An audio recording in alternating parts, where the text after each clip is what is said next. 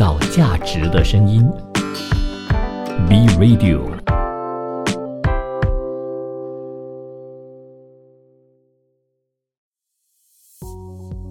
买房那些事，解锁你一生最重要的资产决定。嗨，大家好，欢迎来到 B Radio 买房那些事。延续上一期的主题，我们来说一下该怎么样成为一个好的投资者。这里先从一个问题开始哦。假设今天你买了一个房子，在市中心的位置，在五年前那个时候，你用了一百万买这个房子，那它今天市值一百一十万，也就是说，隔了五年之后，它的成长是百分之十。这期间你都有持续在出租，所以还是有一个租金回报率。那么，请问，今天五年后的今天，你会以市值一百一十万的这个价值把你的房子卖出去吗？相信大家心中应该很快就有一个答案，但是这个答案也没有对错。问这个问题呢，其实是希望可以跟大家分享一下，你在不同的阶段，你得到答案或许就会不一样哦。那么在投资房地产的过程呢，其实了解自己在什么阶段是非常重要的，而自己现在所处的阶段呢，是由你的最终目标来判断的。你进行到了什么阶段？你接下来这一步是应该要转换策略了，还是应该继续啊累积财富？又或者说你已经达到了一个阶段，你觉得嗯这个时候我已经差不多满足了，那我可以选择放放慢脚步，开始回收这些获利，然后以这个赚取的一个利润呢，可以安稳的、很舒服的过下你要的这个退休生活的品质的。所以这个问题的答案呢，因人而异。但是你的答案呢，对你来说就至关重要。假设说你今天听到这个问题，你觉得嗯，呃，即便它没有涨值多少，但我应该卖了。为什么？因为我觉得五年它都才涨了十个点，可能它不是一个非常好的增值空间的产品。那么租金回报率的部分，去到任何地方都差不多，所以我现在应该考虑把它卖了，然后去转换成一个更大的房子。不断的去扩充自己手上现有的资产的价值。那么，对于在出街刚刚进入投资房地产行列的呃年轻伙伴们呢，这一个想法会是一个对你来说比较正确的想法，因为你处在一个累积财富的阶段，你确实更应该积极的进取，不选择轻易的满足于现状，然后透过投资房地产的买卖来扩大或者是增值你现在手上有的这个资产的价值。让你在进入第二个投资阶段的时候，已经打好了一个比较稳定的基础。但是对于手上已经有了第一间房地产的呃投资项目的听众朋友来说呢，其实我还是要恭喜你，你已经迈出了这第一步。更多的情况是，我觉得大家不敢迈出这第一步。很多人在担忧的东西就是，现在是一个进场的时机吗？这个问题非常的困扰，而且是一个多年来不断。出现的一个问题，不管你在人生的任何一个阶段哦，你都会听到人家问这个问题的：市场好该进场吗？市场不好该进场吗？市场普普通通正在上升的阶段或者是下降的阶段，又应该进场吗？这些问题都一直一直存在着。那么我不会说所有的时间都是一个好的进场时机哦，只是说对于你自己的计划，呃，要有一个时间的安排。对于不同的市场有不同的做法。而你不应该被一些时机困扰着你，或者是束缚着你。你可能花了很多时间去做功课、做准备，然后在准备进场的时候，却发现时机不对。而这笔钱放在银行，让通膨去缩小它的价值呢，又非常的吃亏。所以，即便是在不同的时期，你都应该去找到最适合或者是最好的产品，因为时机好坏哦，都会有最好的选择。与其按兵不动，不如先做出第一个周期的循环。但是在不同的时期呢，肯定有一些不同的呃影响因素，我们只能针对现在的这个状况来做出一些判断。那么回到这个问题哦，现在是进场的好时机吗？我们从几个角度去看待现在的房地产哦。首先从国际的这个态势来去看呢，包括马来西亚在内的这个东南亚呃区域呢，在贸易战、中美贸易战打响之后呢，已经成为了兵家必争之地。这个经济的改变哦。对于东南亚来说都是前所未有的。除了马来西亚的获利之外，可以看看我们的邻国，包括我们北部的呃邻国越南啊、泰国等等。过去在制造业、科技业的发展都不是非常快速的，呃，这些地区呢，都在这几年因为外资和外商的进入而迅速发展起来。那么马来西亚也处在东南亚这个区块，所以以国际的形势来说，马来西亚也是兵家必争之地。那么既然是必争之地，房地产的需求就会往上增，而房地产的增值也不外乎就是需求增加，价值也会增长。那么从疫情的方面来说，其实疫情后的报复性消费啊，这个已经成为一个事实了。当然，这个也不是什么马来西亚特有的现象，在国际上也是有这样的一样的情况。更有趣的一点是，你不需要是什么经济学家或者是什么厉害的市场分析，你仅仅需要从 Instagram 上面和 Facebook 上面看一看，你就会发现，诶，大家都在旅行，怎么大家拼命的在往外跑了？各种消费的活动都开始在呃复苏跟活跃起来，而且那个幅度呢是远远比以前疫情之前的这个情况还来得高的。但是在房地产这一块，我们还没有看到一个非常明显的报复性消费。但是这里可以和大家分享一下我在市场上看到的消息，其实已经有不少的外资正在积极的物色马来西亚的房地产，也因为这个，我相信接下来的房地产市场呢，一定会有一个更明显、一种全民普及的运动的概念的房地产的报复性消费。那么在这里肯定是祝福大家哦，希望可以抓得到这一波机会，在市场报复性消费往上增的这个情况之前呢，可以入手到自己一个好的单位。那么除了这些，市场上还有什么大事情要发生呢？那就是马来西亚的大选了。每一次在大选之前呢，每一个人都会静观其变，即便是外资在这个时候都会选择呃暂停观望。那我们这里且不说哪一个政党的政见对房地产更加友善，但是有一个不变的道理就是，只要政局稳定，我们的房地产就依旧有这个吸引力。那么对于马来西亚来说，我们有的优势就是我们在国内看到的消息比较多，你可以根据你自己判断，觉得接下来大选之后的结果会是什么，从而做出对房地产投资的一些正确的决定。相信大家有听过巴菲特的这句名言，翻译成中文呢，就是在别人贪婪时恐惧，在别人恐惧时贪婪。在这里也分享给大家做一个参考。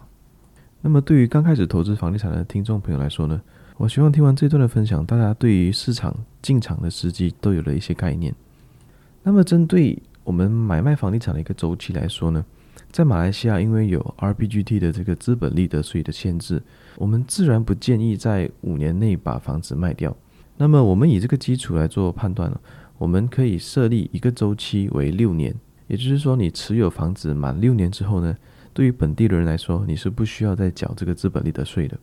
那么从这个概念呢，就会有一个小的诀窍可以跟大家分享。尤其对于刚开始的投资者来说，特别有效，因为你可以用更少的钱去得到更高的回报。买一个新的房地产哦，你自然会有一个，首先有一个头期款，然后再来就是每个月的房贷。但是如果说今天你买了一个二手房，你的房贷每一个月呢，就是缴全额的房贷。也就是说，你贷款多少，你需要还的房贷就是多少。可是今天，如果你购买的是一个新楼盘，新楼盘在马来西亚的这个付款方式呢，是随着这个建案的发展程度呢来进行收费的。所以也就是说，如果今天你在发展商刚开始盖的时候买了这个房子，其实你在前面的可能两到三年，你都不需要缴全额的贷款，你只需要缴这个 progressive interest。所以当你到了满六年的时候呢，其实你缴的贷款和一位买了二手房缴了六年的贷款呢是完全不一样的。你可以透过这个方式呢去节省你对于房地产投资的成本。那换句话说呢，就是你可以以更低的成本去获得更高的利润。那么这个方式呢也不是什么新鲜的做法了，只是说这个是一个概念，我们从 RPGT 的计算方式来去衍生出来的一个可以让大家节省成本，然后也获得。在买卖房地产更高的利润的这个方式，当然最重要的，如果比较起买二手房呢，二手房可以直接就收取租金回报，那么他们损失的部分呢，就是在卖房子的这个年限呢有了限制，有了对于因为 RPGT 的这个限制，那么也就说明我们买新成屋的时候呢，在收取房租回报的这个部分呢，对二手房呢是没有优势的。而你的优势是在于，你提前买了这个房子，在发展商可能还在卖八百每方尺的时候，你就购买了。而当销售到后期的时候，发展商的价格随之往上走的时候，你的房子也就更有价值。你在交屋之后呢，可以不受 RPGT 的这个限制，把房子卖出去，从而赚取一笔房子增值的利润。好，我们稍事休息，请大家继续留守买房那些事。创造价值的声音，Be Radio。大家好，欢迎回到买房那些事。刚刚和大家分享了一些对于初阶投资者的一些做法和概念呢。其实这里还想跟大家讲一句，就是投资房地产的这个事情呢，跟买保险是一样的，时间是最重要的因素。你提早买的保单呢，保费比较便宜。房地产也是同样的，你越早买呢，你可以跟银行贷款的时间呢更长，而这个就会反映在你每个月的还款额度上面。所以假设说今天你的薪水就是一个基本的底薪三千块，但是三千块也不会再往下跌了，你应该不可能再被降职，或者是你即便被调职，你的薪水也不会有任何的减少。那这个时候，任何的增长对于你来说都是减轻你的负担的一个一个改变。所以你有完全的资本，可以去选择自己适合的房地产来进行投资，也不会担心说有一天你因为薪水变化减少了而供不起这个房子的问题。这个是在初阶的投资者方面呢有的这个优势。而当你来到投资房地产的第二个阶段的时候呢，你要做的事情又不一样了。这个时候你可能已经迈入了四十岁左右的年龄，你在你的行业可能已经有很不错的表现。你的薪水也跟你开始投资房地产的时候已经不一样了，可能有了翻倍、三倍的一个增加。你可能已经不适合再把你的房子一直扩大了。你可能过去已经从两房卖了买了三房，再卖了买了四房，甚至五房，或者是买的 landed。而这个时候，你对于买卖房地产已经有了一些概念，已经有了一些心得了。你应该要做的其实是扩充自己的资产量。你可能更加要选择的是。再入手第二、第三套或者是第四套自己的房地产了。这里其实也建议大家呢，去善用自己首购族的这个身份，尤其是针对夫妻哦。比如说，我一个朋友，他们最近要买了一间房子来当自己的呃婚房、新婚房。那么这个时候，他们做了一个非常正确的决策，就是让房子只在自己太太的名字下而已。因为这样子的做法呢，你可以让先生。保有首购族的这一个身份，那在下次买一个房子来做投资的时候，先生呢就还可以享受首购族的这个优惠。那我们举个例子啊，如果假设太太买了五百千的房子作为他们的新婚房，首购族可以有免印花税的这个呃优惠嘛，所以五百千的房子你省了一个十四千一万四千块的一个印花税。那么再来，假设未来先生买了一套房子作为投资。这个时候，假设先生也买了一间五百千的房子，先生也节省了十四千的这个印花税。相较之下，如果今天我的朋友的选择是先生和太太都联名买这间房子，虽然这样看起来可能比较浪漫，但是这个浪漫的代价也太高了。节省这个一万四千块呢，可以让你更快的去进入你投资下一个房地产的这个步伐。而我的建议是。当你投资了更多的房地产，从中获利之后呢，再来搞一些浪漫，可能会更没有负担了。这里主要是跟大家分享这个例子，呃，希望大家不要错过这个对于首购族优惠的这个机会了。那接下来讲这个第二阶段了，回到这个第二阶段呢，在于第二阶段的你，可能已经非常了解在房地产的游戏规则，这个时候你心里可能已经呃少了很多当初有的这种恐惧，也更多的这个信心和胆量。那这个时候呢，呃，可以建议你的事情就是，开始可以多善用别人的钱了。啊，什么是别人的钱呢？我们来讲一个例子哦。今天我有一个朋友，呃，阿里啊，阿里他今天有两个房子，他已经买了两间房地产呢，呃，都在收租当中。那么他第一间呢，呃，比较有资金啊，父母给他一点钱，他买了一间一百万的房子。那这个房子已经供了快十年了。那么另一间房子呢，比较便宜，五百千，那他自己已经也已经供了四年了。那么现在这呃，我这位朋友阿里呢，他看到了另外一个房地产，觉得这个房子呢非常有价值，以他的眼光跟判断，他觉得这是应该非常应该入手的单位。但是这个时候他面临一个困难哦，他的贷款只能够贷七十 percent，因为以马来西亚的规定来说，只要你有两间房地产在供着的话呢，你第三间房地产只能贷款七成。那这个时候，嗯，阿里应该怎么做呢？大家可以暂停听，想一想，看有什么解法哈。我这里就直接公布答案了。这个时候，阿里可以做一件事情，那就叫做 refinance。因为刚刚说了，阿里第一间房子已经供了快十年，而且市值一百万，价值一百万，可能市值已经更高了。假设它市值已经涨到了可能一百二十万，那它供了八年，它可以选择用第一间房子。去 refinance，把 refinance 得得到的这笔现金呢，去把第二间房子呢的贷款还清，因为第二间房子的贷款相对比较少嘛。那这个房子还清了之后呢，在阿里的名下，他就只有一个房地产还在跟银行贷款。那么当他想要买这第三间房跟银行贷款的时候呢，银行就能够批准他九十 percent 的这个贷款了。那不晓得呃多少听众朋友已经有得到这个答案哦。那这是其中一个解法，我不会说是唯一的答案。不过这个做法呢，会更加针对呃第二阶段的这个投资者的原因是在于，今天你的刚刚我们说了嘛，你的收入可能已经跟当初你开始投资房地产的时候已经不一样了，你可能已经翻了两倍三倍，而你这个贷款的额度呢，其实也相应的在增加。但是这个还是要回到个人身上哦，呃，我们相我相信大家在增加这个收入，随着年龄增长，一定还会有一些呃另外的开销产生。那么这个东西就是要大家去计算自己的能力所及，千万不要勉强，因为投资这件事情，只要它困扰着你，让你平时的工作都没有办法完成得更好的时候呢，它可能就不是一个这么好的投资了。那我们刚刚说，第二阶段投资者可能没有刚开始初阶投资者的这种恐惧，但你却有了要维持现状、维持现在安稳的生活的一个呃压力。那么换句话说，就是你有可能会失去这个安稳的生活呢，你也会有这个恐惧。那么我们从现实的角度来说，要怎么样去克服这个恐惧呢？这里给大家一个投资房地产的一个预留保险金的这个概念。这个预留保险金怎么计算呢？就以你现在需要还款的这个额度，比如说你今天有两个房地产，你每个月需要还款五千块，那你在往下买第三间房的时候，你可能觉得哦，我有一点不安了，你觉得嗯，可能要放慢脚步，你可能觉得我需要先确保我的现在的生活可以维持下去，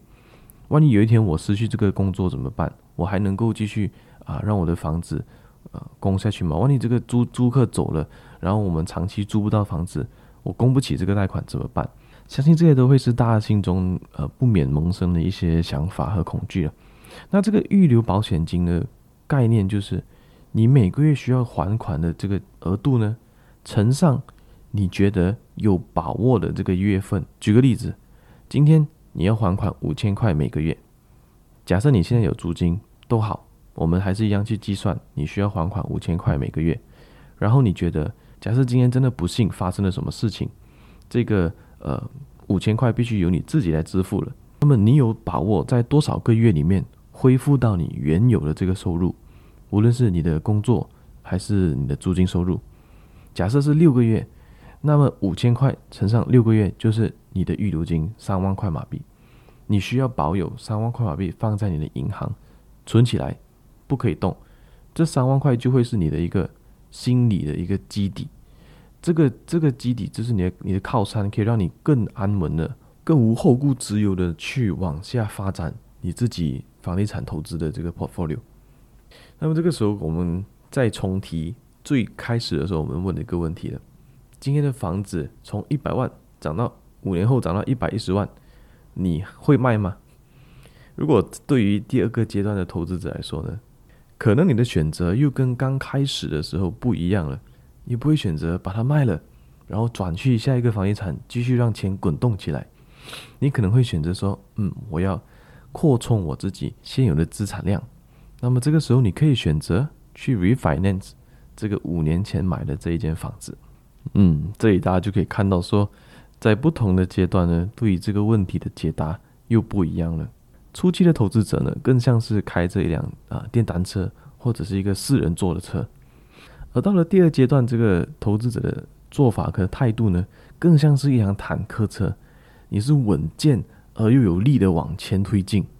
你比起当初呢，更知道怎么样去克制这些对物质上的欲望，你更能够延迟满足感，因为你知道说这样做对你达到财务自由跟你要的退休生活呢，是最有效的方式。好，我们稍事休息，请大家继续留守买房那些事，造价值的声音，B Radio。大家好，欢迎回到买房那些事。买房那些事第三阶段呢，我们来说一下，对于累积财富、投资房地产来到最后一个阶段的人，做法又会是什么样子？随着人生的阶段成长哦，你会组建家庭，你会开始有孩子，你的家庭成员会扩充。你的需要的空间呢，也慢慢变大。透过这个方式，我们让我们住的房地产，我们拥有的房地产越来越大，越来越有价值。但是到了一个阶段，可能孩子已经不在身边，他们也要开始组建家庭，他们也应该要有自己的房地产。而如果可以走到这一阶段的投资者呢，孩子对于房地产、对于投资的概念呢，应该也不会很差。所以在他成年的时候，差不多。就应该已经开始规划去投资自己的房地产了。那么，如果今天家庭成员已经没有到这么多需要这么大的房子的时候，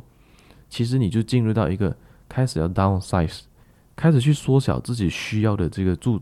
住宅的这个空间了。那么，对于这个阶段的投资者来说呢，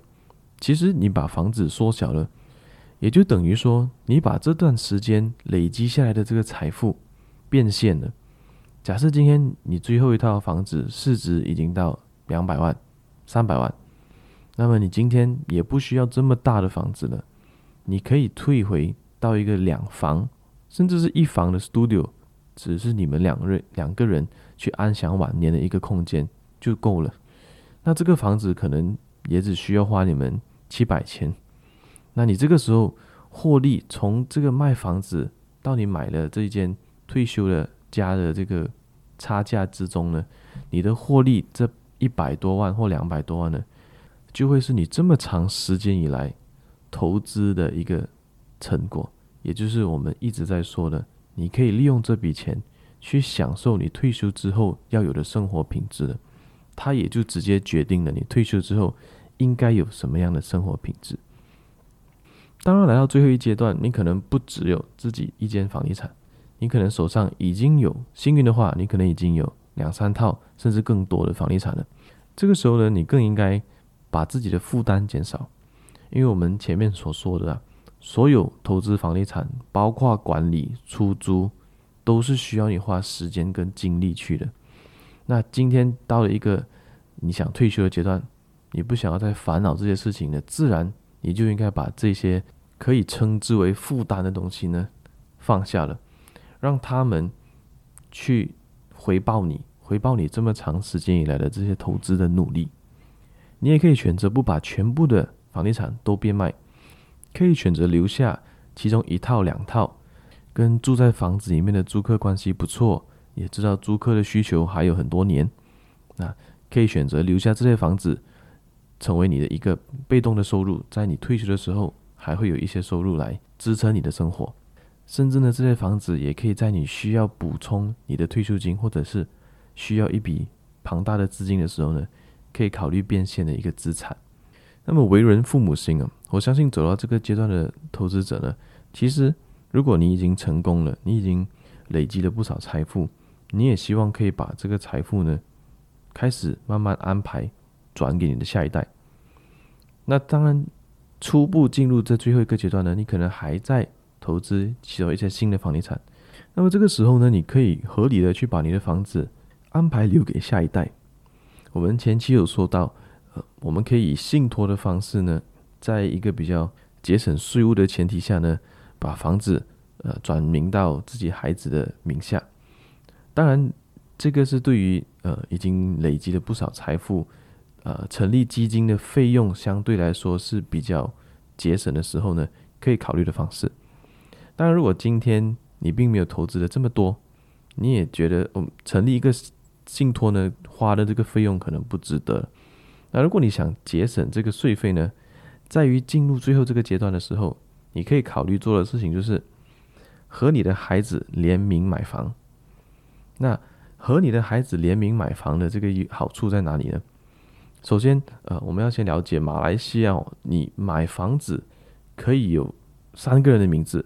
但是贷款呢，不需要是三个人的名字，你可以只只用一个人的名字去贷款。那么联名的好处就在于，我们方便计算，就假设你只跟一个孩子联名，今天你占有这个房子的百分之五十，假设到了你需要把这个房子更名。到你的孩子名下的时候呢，你需要付的这个印花税呢，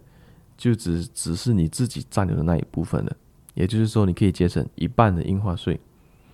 啊，这里也跟大家分享一下，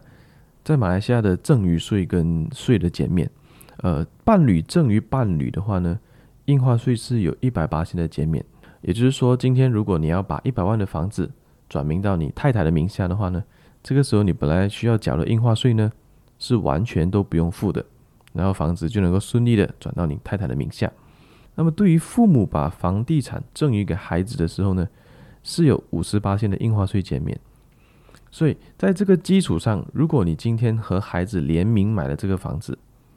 你以后需要缴的印花税是减半再减半。如果你今天本来需要给一万块的印花税，打个比方，如果房子和孩子联名，一人一半。你最后只需要缴两千五百块的印花税。那么，如果孩子更多的话呢？这个印花税的减免的程度呢，就更明显了。当然，这里有一个前提就是呢，嗯，因为孩子也是有首购族的优惠啦。假设到孩子呢成长的成年的那个时候呢，政府还有提供首购族优惠的话，那这个就要呃做一个评估了。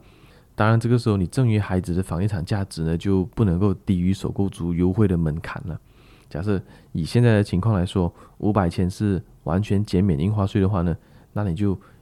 赠与孩子的房地产就不，如果是五百千的话就不值得了。那如果是一百万以上呢，那赠与孩子的这个房地产的减免的印花税呢，相对来说就会是一个比较值得的做法。那么当然来到第三个阶段，呃，有些投资者可能还是会选择继续往下投资。而累积的财富呢，其实也让你有更多的选择，是你早期没有办法去实现的。比如说，你可以开始投资一些更大面积的地，或者是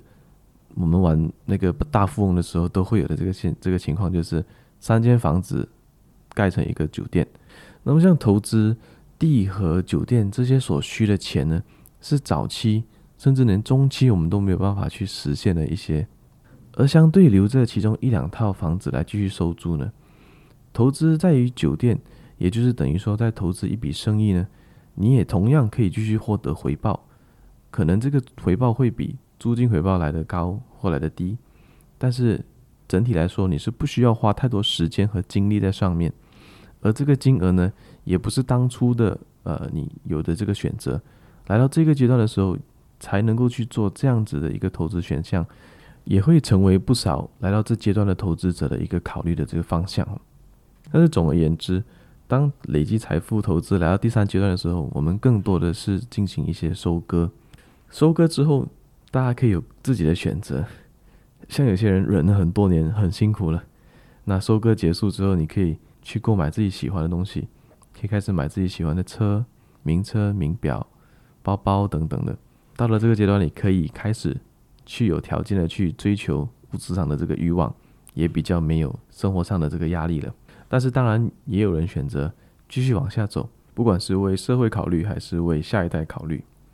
但无论如何，不管在这个阶段是否有累积到你一开始想要累积的财富呢，都应该开始调整自己的步调，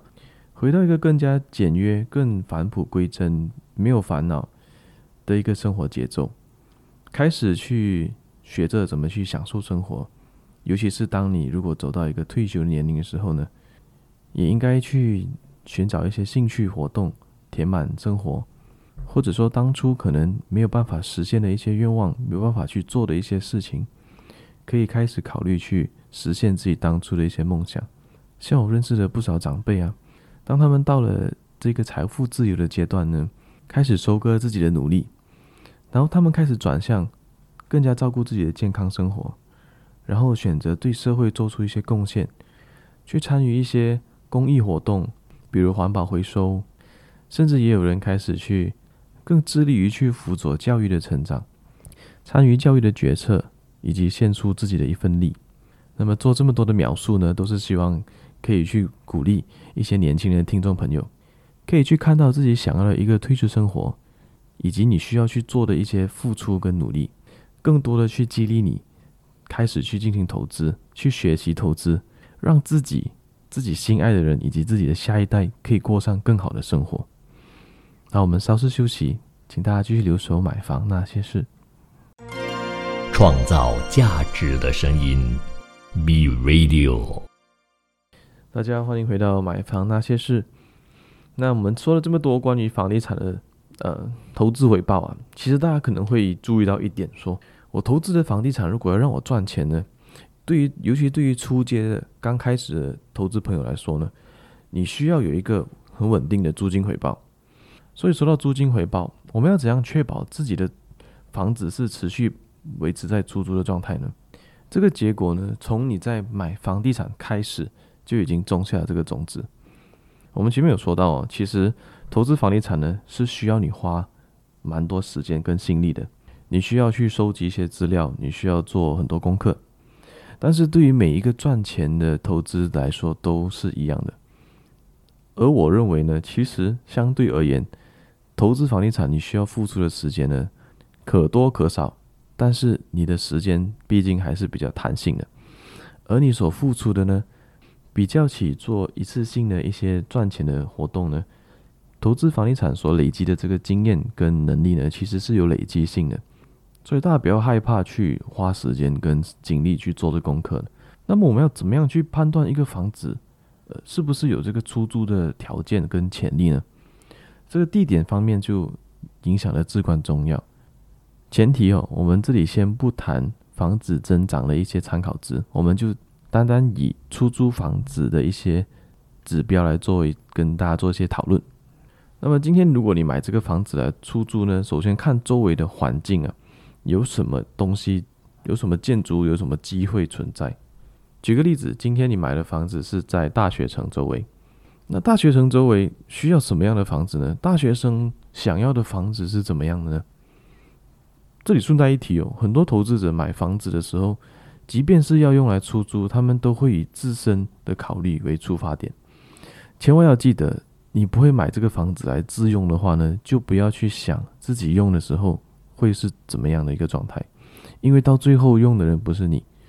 即便在装修的过程，你也不要去选择你喜欢的装修，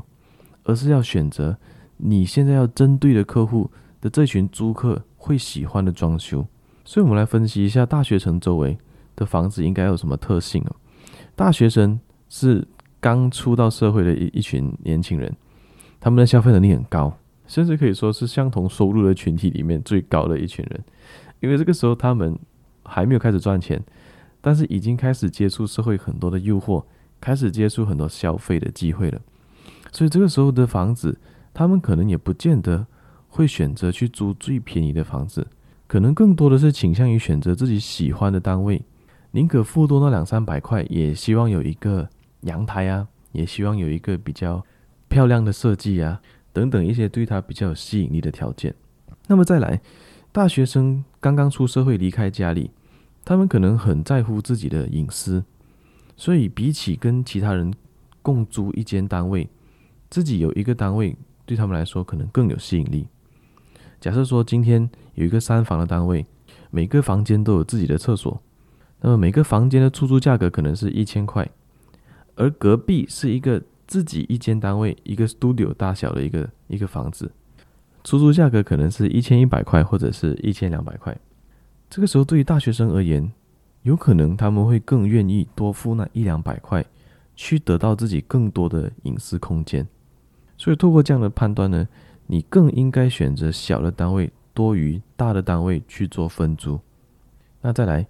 大学生喜欢什么？喜欢群聚嘛？那群聚需要地，需要空间，需要一个地方。但是他们又喜欢自己有隐私。那这个时候折中的方式呢，就是到他们所住的公寓的公社里面去。所以今天如果在大学城附近，你有两个选择，两个公寓的单位大小都一样，价格可能差五十千，比较便宜的那个呢，没有什么公厕，只有一些比较基本的泳池、健身房。那比较贵五万块那个呢，它有更多的公设可以使用，比如说一些公共空间，一些呃 multi-purpose room，可以让租客们去预约使用。那但是这个五万块的差价。从贷款的角度来说，每个月需要供的钱差异其实不大，但是可能因为这个条件有这个公设的条件呢，会让这附近的大学生呢更愿意去选择有公厕的这个单位，所以看似前面付出比较多，但是对于你之后出租和这个租金的回报，可能相较隔壁比较便宜的那个单位呢，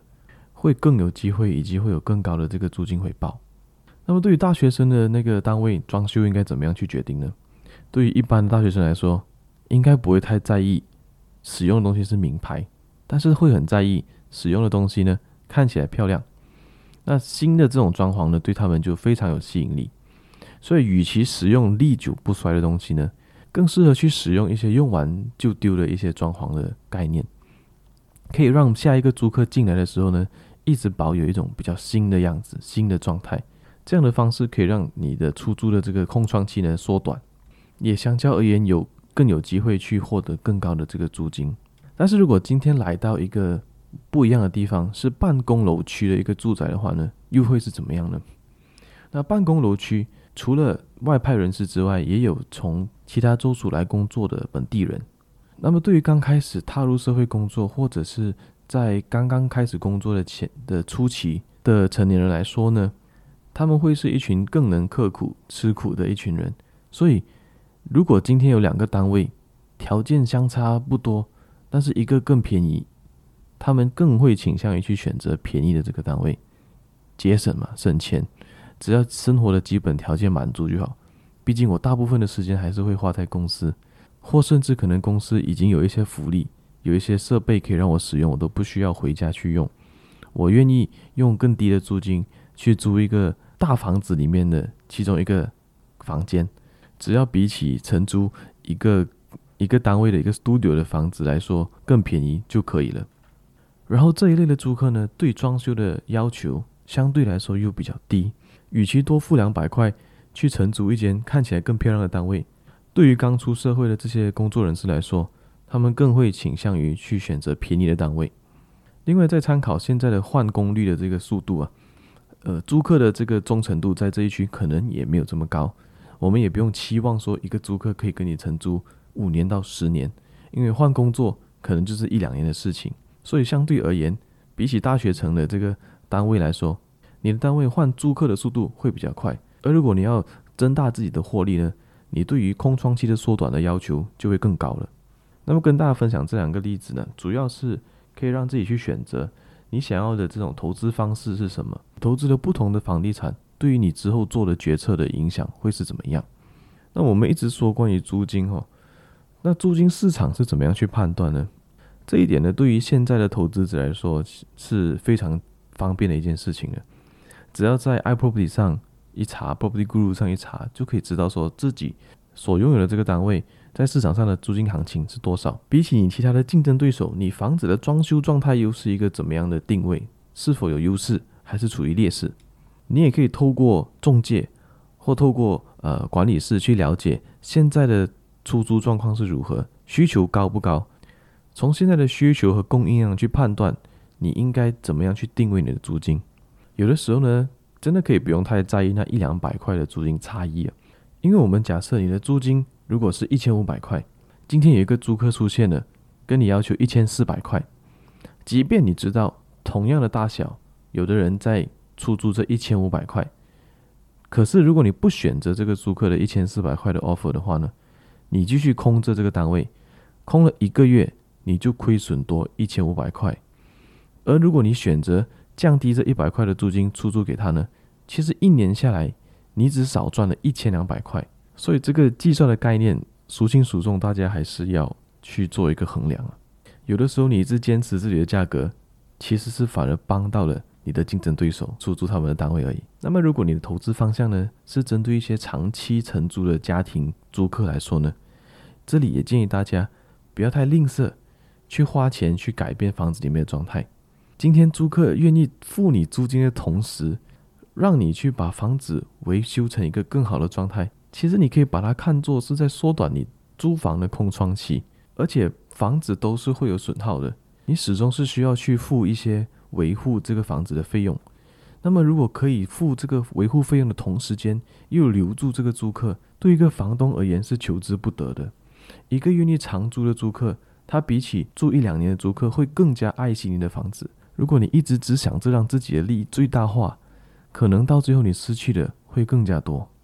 好，这一期的买房那些事呢，到这里就告一段落了。感谢大家的收听，希望这一期的分享也给大家带来一些收获。我是汉，我们下期再见，晚安。创造价值的声音，B Radio。